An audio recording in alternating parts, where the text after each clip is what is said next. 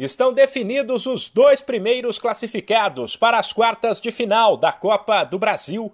Ontem, Atlético Paranaense e Fluminense carimbaram o passaporte para a próxima fase. Em casa, o Furacão não fez um jogo dos melhores e viu o Bahia, que tinha perdido na ida por 2 a 1, ir para cima e abrir o placar. Ainda assim, o Atlético manteve a tranquilidade. Enquanto o tricolor desperdiçou várias chances, o time da casa foi mais efetivo nas finalizações e virou para 2 a 1. Já o Fluminense simplesmente atropelou o Cruzeiro em pleno Mineirão. Até os 24 do segundo tempo, o placar marcava 0 a 0. Foi quando os cariocas começaram a usar os contra-ataques para explorar os buracos que o Cruzeiro deixava na defesa quando atacava. Resultado: 3 a 0 para o Fluminense. Nesta quarta-feira, mais quatro equipes vão garantir presença na próxima fase, enquanto outras quatro darão adeus à Copa do Brasil. Será o dia dos clássicos.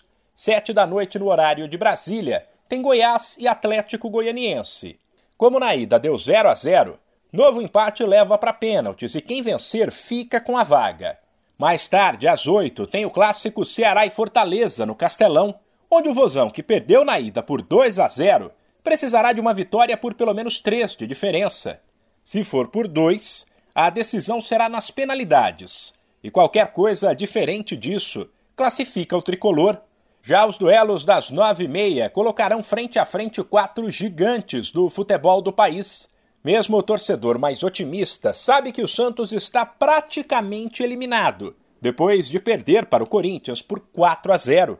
Porém, o Peixe tem talvez a camisa mais pesada da história do futebol e vai em busca de um milagre na Vila. Já no Maracanã, tem Flamengo e Atlético Mineiro, um dos duelos de maior rivalidade do país nos últimos anos. Como venceu na ida por 2 a 1, o Galo jogará pelo empate. Sem esquecer que os confrontos das quartas de final serão definidos por sorteio. De São Paulo, Humberto Ferretti.